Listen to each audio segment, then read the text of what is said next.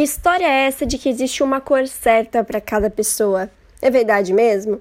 Talvez você já tenha visto na internet, no Instagram, algumas pessoas falando sobre uma tal análise de coloração pessoal, mostrando umas cartelas de cores com vários tons, falando que cada pessoa tem uma cartela de cores ideal que mais realça a beleza do rosto. A gente tem ouvido falar mais nisso e pode até parecer que é algo que surgiu agora, mas não, existe um estudo sobre isso desde os anos 70, já é aplicada. Então vamos entender mais o que isso quer dizer?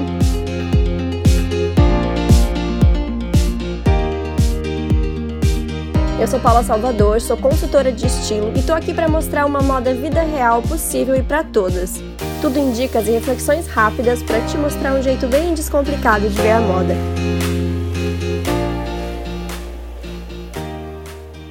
Quando se fala de análise de coloração pessoal, se fala que existem cores que deixam as pessoas mais bonitas. Mas o que isso quer dizer? Ué, beleza não é algo relativo? Justamente por isso eu acho importante explicar.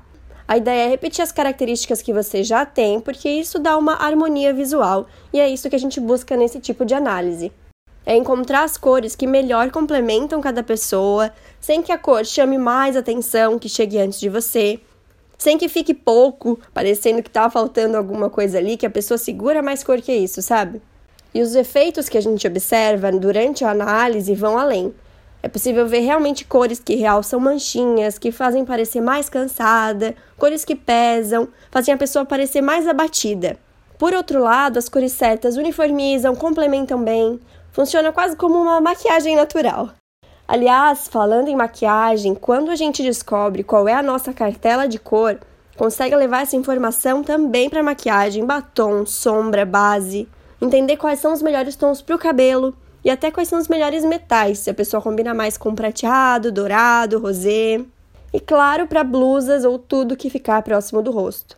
Quando a blusa já tem mais decote, já distancia um pouco, já tem menos efeito mas pensa o quanto saber as cores certas para você ajuda na hora de comprar um tricô no inverno, um cachecol. Para analisar os efeitos de cada cor, existem materiais específicos para isso que vão deixar claras as diferenças entre as cores. Então, um tecido numa cor vai representar, por exemplo, cores mais quentes. O outro tecido, cores mais frias, que é aquelas com um pouco mais de azul do que amarelo na composição.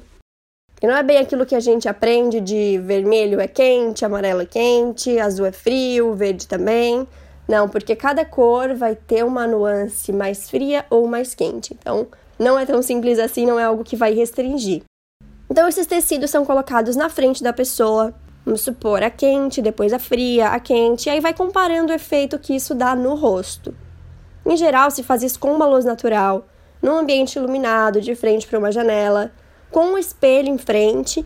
Quem faz a análise fica atrás e as duas observam no espelho os efeitos que cada cor vai dando no rosto. Vale lembrar que nada disso aqui é achismo, é opinião pessoal do que fica bom para cada pessoa, tá? É técnica mesmo.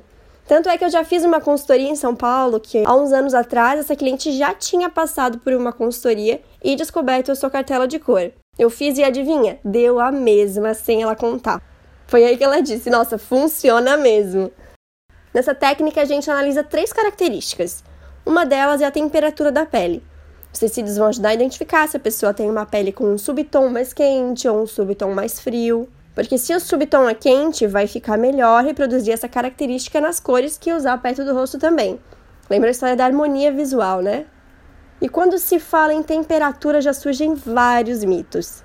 Quem tem pele quente bronzeia, quem tem pele fria fica vermelha no sol. Até olhar as veias no pulso já se falou aí que faz sentido. Que quem tem veias esverdeada é quente, azulada é fria.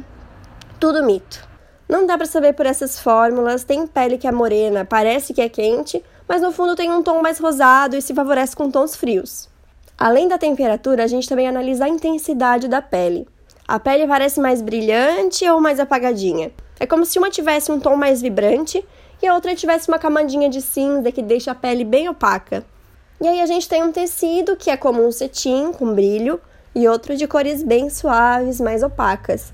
Tem gente que consegue, digamos, chegar junto com o cetim, ele complementa bem. Já tem outras pessoas que ele chega primeiro e precisa de tons mais apagados para complementar bem o rosto.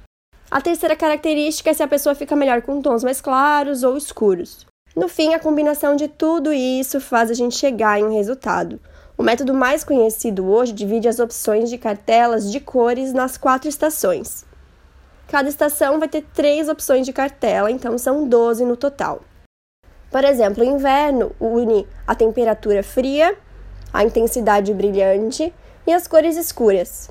Dentro disso, a análise define qual dessas características fez mais diferença para a pessoa. Nossa, a escura foi o que mais favoreceu, então é inverno escuro.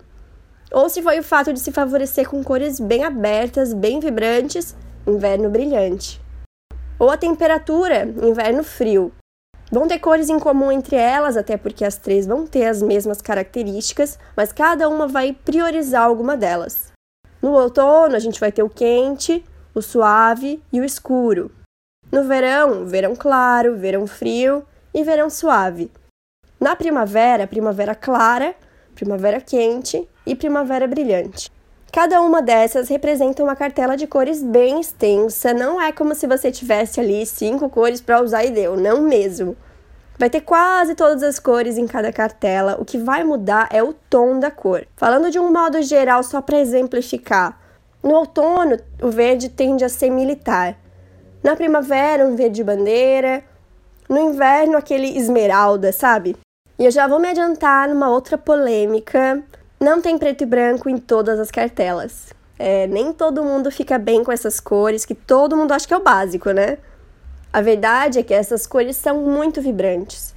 Então, só as cartelas com característica mais brilhante, mais aberta, vão ter o preto, o branco. Outras cartelas com cores opacas vão ter o off-white, que seria o branco mais apagadinho. O preto, ele vai virar mais um cinza escuro.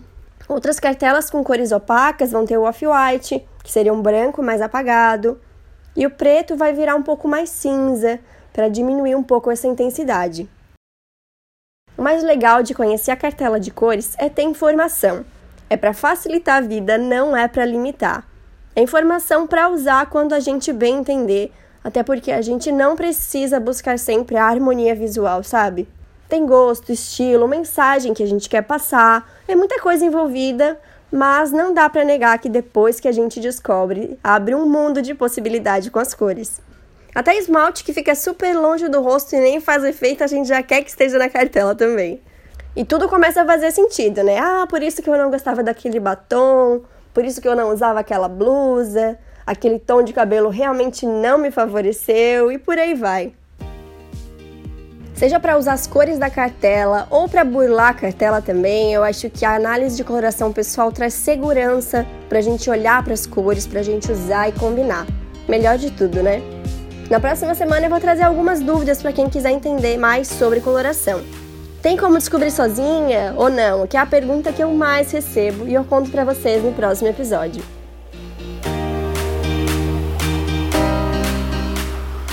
Dicas, sugestões, dúvidas e feedback são super bem-vindos, então temos um contato aberto pelo Instagram, underline Paula Salvador, ou pelo e-mail oi.paulasalvador.com.br.